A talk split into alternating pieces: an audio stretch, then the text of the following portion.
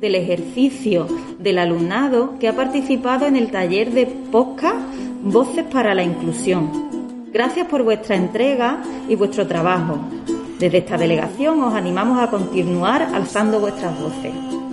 Guadalupe Calvo, de la Delegación del Rector para las Políticas de Igualdad e Inclusión.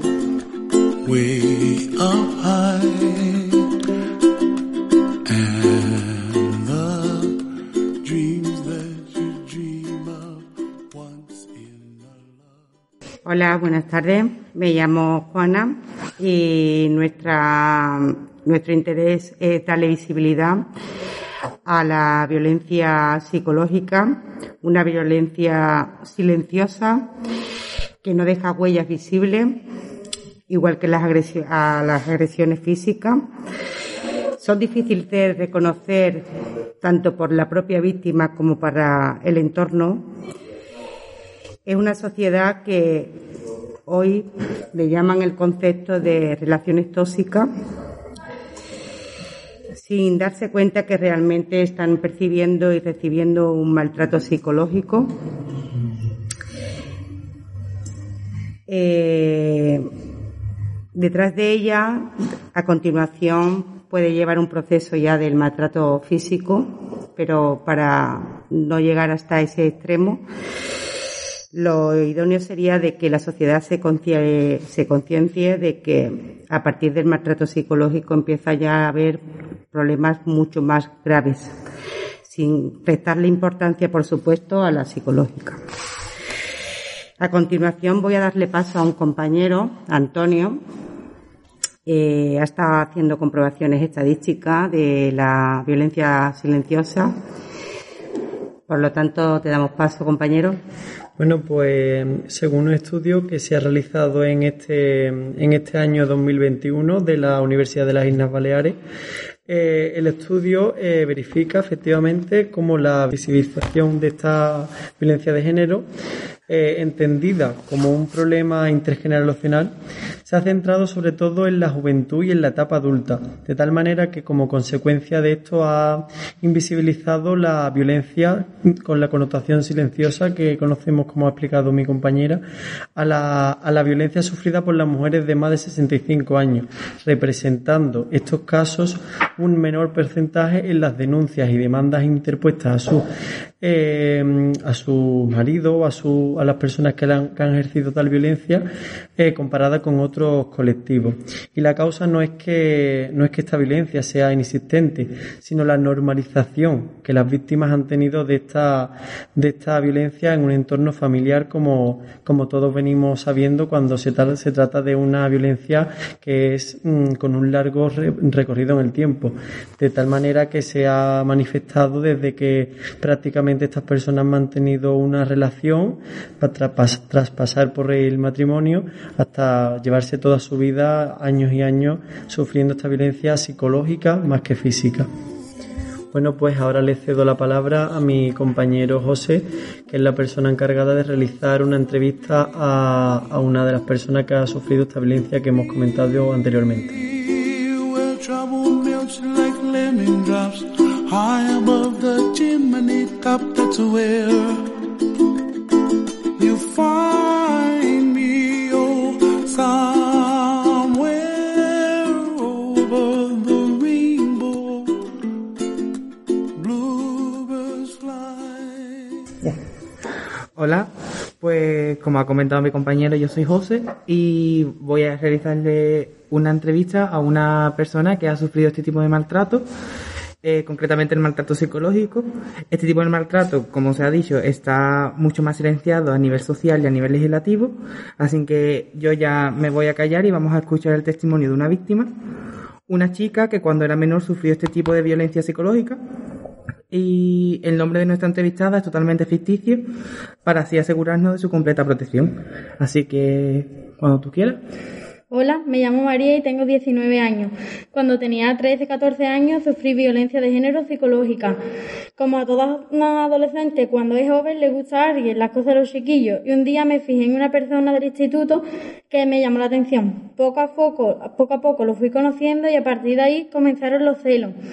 Pero con el tiempo todo se fue aumentando. Tras los celos llegaron los insultos, las humillaciones, el controlar para saber dónde estaba, etcétera.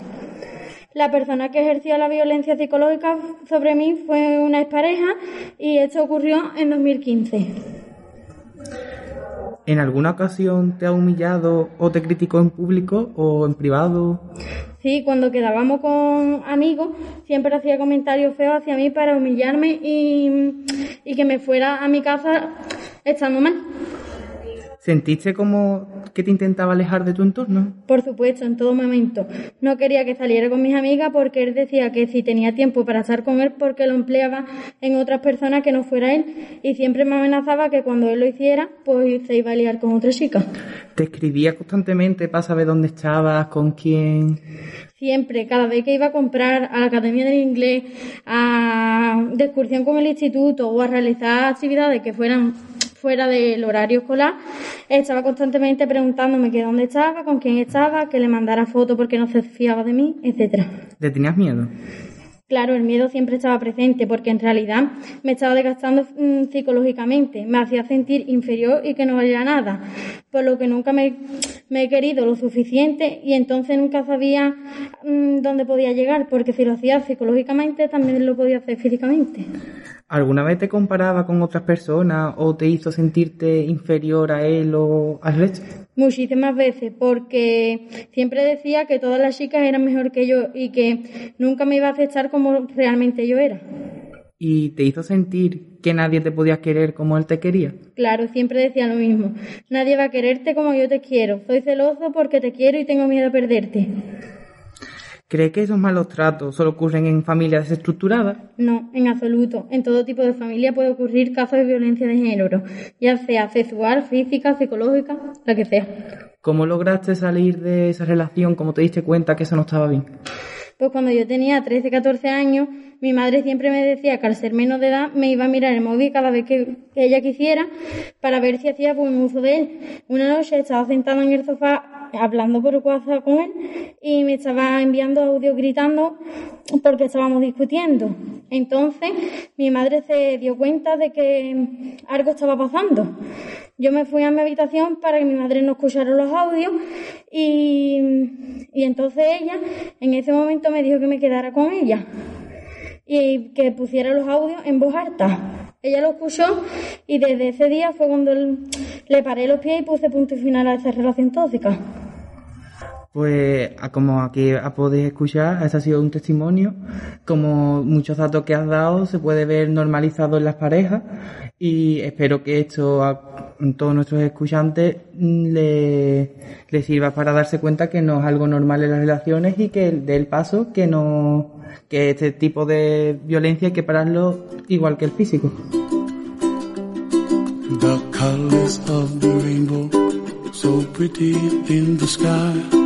Are also on the faces of people passing by. Buenas tardes. En esta sección vamos a hablar sobre un tema verdaderamente eh, de relevancia social, eh, como el acoso escolar y la actuación de la institución ante estos, ante estos casos. Eh, se nos viene a la cabeza una serie de cuestiones sobre estas situaciones como por qué ocurre, por qué no se actúa, hasta qué punto hay que llegar, ¿no? Y para andar sobre estos temas eh, estamos aquí también eh, reunidos con Federica y con Jesús, que son protagonistas de, de, bueno, ya ellos han vivido estas situaciones en sus carnes y bueno, eh, vienen aquí a contarnos sobre esa experiencia. Hola, ¿qué tal? ¿Cómo estáis? Hola, buenas. Eh, lo primero, saludar a todo el mundo. Eh, mi nombre es Jesús y yo sí, fui una persona que vivió bullying desde muy pequeñito además hasta muy mayor.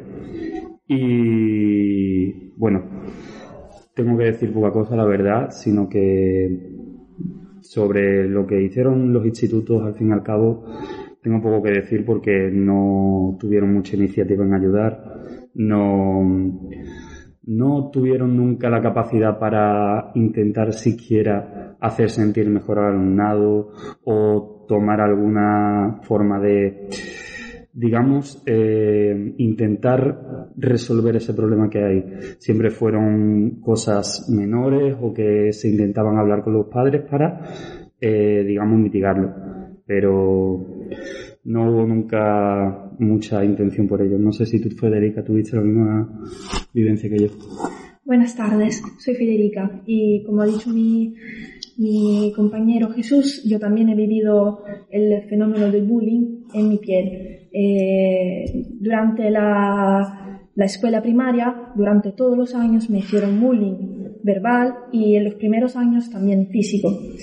Yo nunca me callé, yo siempre eh, intenté hablarlo con los profesores, con los padres también de, los, de mis compañeros, pero a nadie le importaba. Me decían que era algo normal entre niños y que no tenía que darle mucho peso. Eh, hasta que yo un día me, me, defendí y casi los profesores estaban acusándome a mí de ser yo la que tomaba la iniciativa. Y yo creo que eso, eso es algo para mí muy, muy fuerte porque pasar a ser la, de ser la víctima a ser la, la agresora solo porque nadie quiere escucharte y, y ayudarte. Es algo que... Sí estamos de acuerdo que entonces la actuación de las instituciones fue nula. Sí. Como ha ocurrido también en otros casos de actualidad que también sí, hablar de él.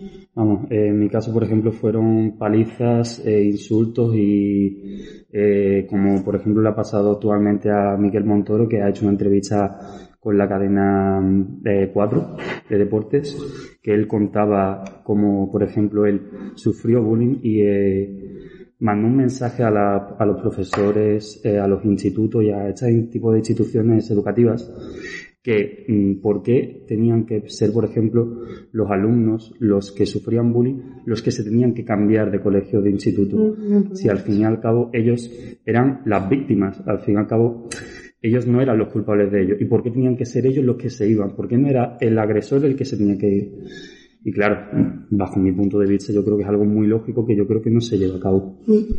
Es así. También sé de otro caso que ocurrió en Canadá hace unos años, donde una chica de nombre Amanda, Amanda Todd eh, llegó a suicidarse después de, los acosos físicos, eh, del cyberbullying que, que sufría y tuvo que cambiar escuela muchas veces, eh, ciudad, pero nadie hizo nada realmente para ayudarla. Y hoy en día podemos ver en YouTube un vídeo que subió ella justo antes de suicidarse, donde nos cuenta su, su historia y cómo intentaba pedir ayuda, pero al final nadie, nadie la escuchó y ahora ya no está con nosotros. esto es importante, ¿no? Porque además este tema es internacional, que no es solo nacional. Claro, claro. que toma parte derechos como la integridad del, del, menor, ¿no? Cómo no se protege por parte de la institución este, este tipo de, de vulneración de, de sus derechos.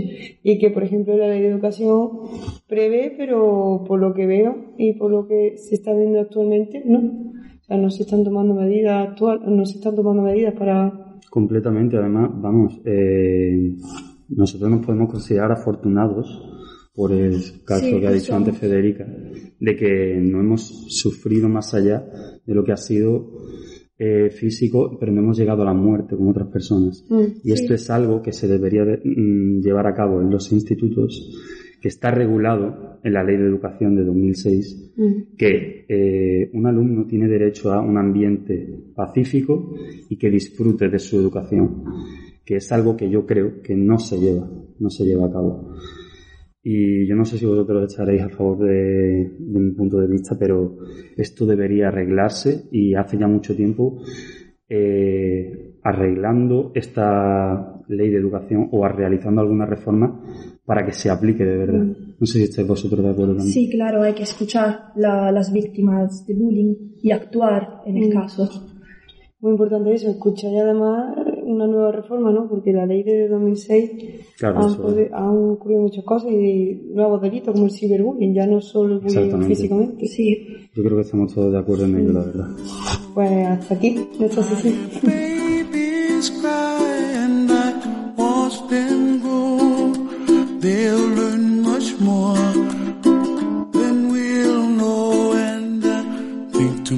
Hola, Soy Gio y en este podcast tocaremos tema muy interesante. ¿Has escuchado hablar de la xenofobia y el racismo como un problema latente dentro de las aulas? Es importante que antes que nada definamos estos conceptos para ubicarnos más en el tema. La xenofobia se define como el rechazo hacia los extranjeros y el racismo como la discriminación étnica. Lo importante de este tema son las consecuencias que ocasionan estas problemáticas en las víctimas como estudiantes. Una de ellas son estudiantes que se retiran de la carrera, muchos tienen sentimientos de autoculpa o de inferioridad. Lo llegan a normalizar y pierden el sentido de pertenencia a un conjunto. La persona se encuentra sola en estos casos y siente impotencia a través del silencio. Hola, soy Mel y les contaré acerca de un experimento que lo había estudiado en la asignatura de Psicología Criminal, en donde todos nosotros habíamos encontrado una explicación muy acertada acerca de las conductas aprendidas. Este experimento tuvo como objetivo demostrar que la conducta humana puede llegar a ser aprendida por medio de una imitación social, siendo aún más replicado por los niños. Este experimento dividía a un grupo de niños en tres y antes de interactuar con el muñeco vieron un modelo adulto y cómo éste trataba al objeto en cuestión. El primer grupo vio a un adulto modelo que golpeaba al muñeco, mientras que el segundo y el tercer grupo visualizó a un adulto sin conductas violentas pues el resultado demostró que los niños que presencian comportamientos violentos por parte del modelo adulto son muchísimo más probables a desarrollar un comportamiento similar incluso cuando el adulto ya no está presente. Ahora con este ejemplo tendremos claro el panorama, que si bien el hogar es la primera institución en corregir conductas y aportar valores, las escuelas juegan un papel muy importante en la formación personal y académica. Al nosotros normalizar este tipo de conductas dentro de las aulas, este pensamiento se quedará dentro de las mentes de los niños y podrá ser replicado con facilidad. Muchas de estas ideas podrían perdurar con ellos hasta la adultez, donde la violencia incluso podría tomar fuerza física, verbal, psicológica y material. Es para nosotros muy importante comprender el gran impacto que tienen esas actitudes discriminatorias dentro de la sociedad. Y bueno, Existen infinidad de expresiones que decimos desde la ignorancia de manera despectiva con el objetivo de ofender como persona de color. Regresa a tu país. Hablas del español panchito. Este trabajo tiene conceptos que son muy latinos. Negrata o niga. Sudaca. Por ustedes no hay plazas educativas ni, ni laborales. Si no sabes hablar español, ¿para qué estás en España si no te vas a enterar de nada? Moro. Tú no eres ecuatoriana porque no tienes rasgos indígenas. ¿En Sudamérica no dan matemáticas? Y como estas, muchas más. Bueno, hola, soy Gigi y quiero compartirles mi experiencia como voz latina en mi universidad. En mi primera semana universitaria, varios compañeros se dirigieron a mí de forma despectiva, causándome un rechazo directo y psicológico hacia la universidad y hacia los españoles, lo cual me llevó a no querer asistir a clases y además esto causó un conflicto emocional que me afectó físicamente estando internada en el hospital por dos meses. Eh, al perder y también al perder eh, mi oportunidad de pedir una beca. Yo soy Flor e igualmente voy a compartirles una pequeña experiencia personal. Durante las clases semipresenciales tuvimos que hacer un proyecto ideado por nosotros. Propuse una idea y al profesor le pareció la mejor idea de todas. Me ayudó con todo el proceso y me corrigió con algunos errores. Él nunca me había visto hasta el día de la exposición y de pronto la idea, que le planteé dejó de, dejó de parecerle interesante. Me interrumpió varias veces durante la exposición y no era para realizar críticas constructivas acerca del trabajo que él mismo había aprobado y resultó que dicha idea ya existía. No sé cómo interpreten esto, pero yo sentí en ese momento que su actitud hacia mí cambió cuando mm, me vio, tomando en cuenta que anteriormente había presenciado ese tipo de conductas de él hacia otros alumnos, pero cuando me sucedió a mí, sentí que efectivamente fue por mi color de piel. A través de estos testimonios creo que es más evidente lo que queremos transmitir y es el hecho del papel tan importante que tienen los sujetos prior dentro de las aulas de clase como lo son los maestros, directores y figuras de autoridad, ya que son ellos quienes implantan las primeras ideas o pensamientos dentro de los estudiantes y siendo ellos como portadores de conocimientos en favor a la construcción de una sociedad. Si se implantan actitudes de rechazo o de discriminación, los estudiantes pensarán de ello como algo normal y común. Con ello ya no será solo una persona portando esta ideología, sino serán niños y adolescentes que llevarán estas ideas fuera de las aulas, en la vida real en un entorno mucho más amplio, donde puede afectar gravemente a la vida de otras personas. Por eso hacemos un llamado a todos aquellos que se encargan de educar y tener a generaciones enteras frente a sus ojos, niños y jóvenes que son eh, personas de futuro en el presente. Hagamos de las aulas espacios seguros para aprender y crecer, donde prima el respeto, el amor, un espacio donde la diversidad sea bienvenida. Gracias por escucharnos. Gracias. Hasta la próxima. Bueno,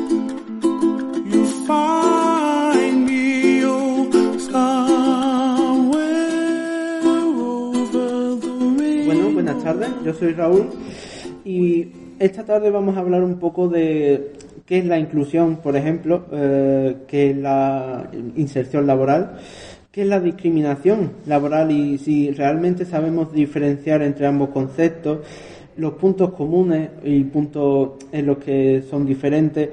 Para eh, resolver estas preguntas he traído a dos personas, Alejandra y Nico, que nos van a hablar un poquito más de este tema.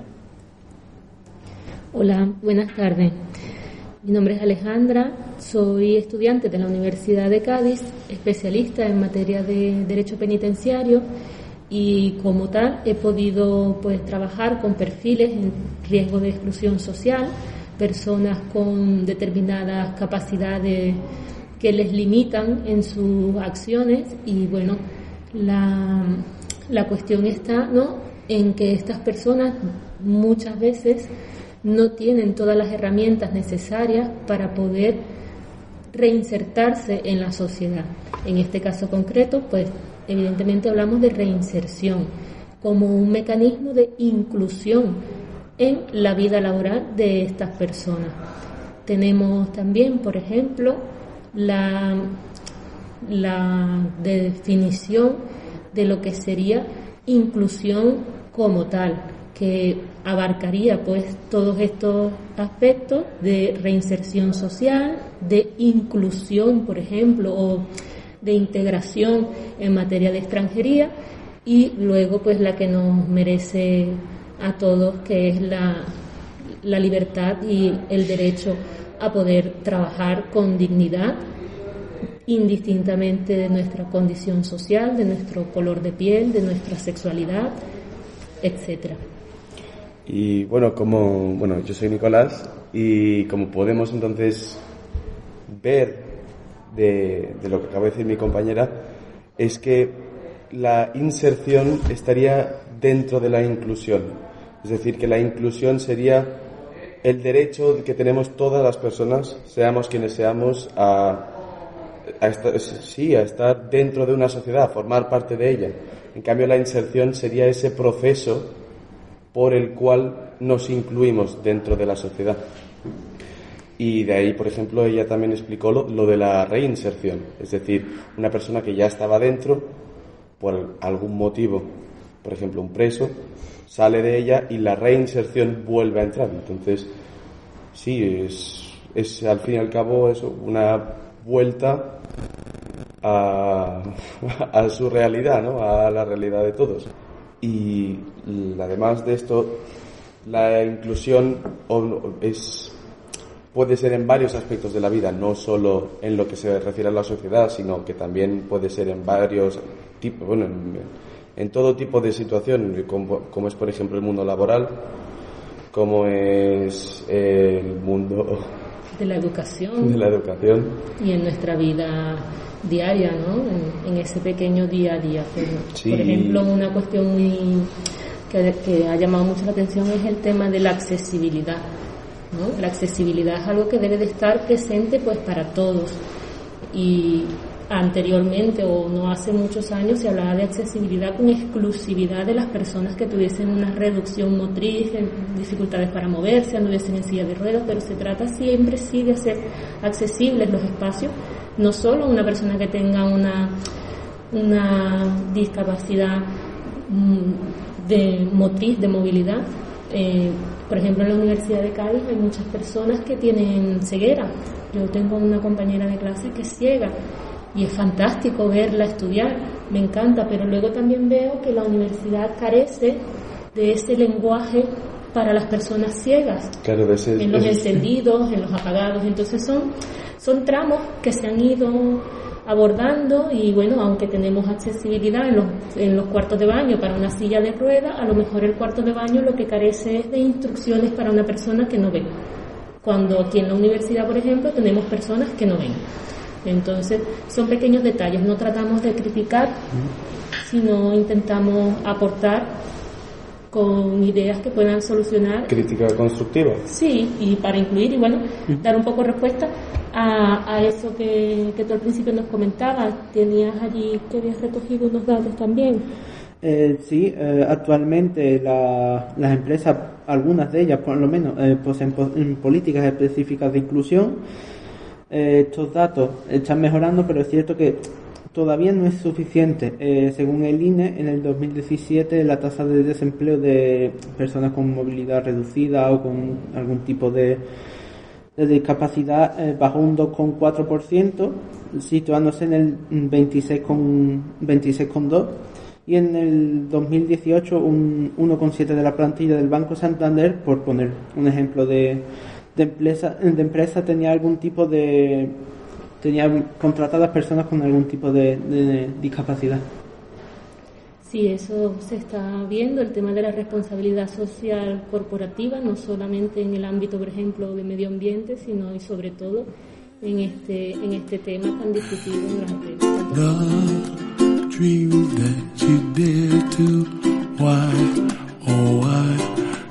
tanto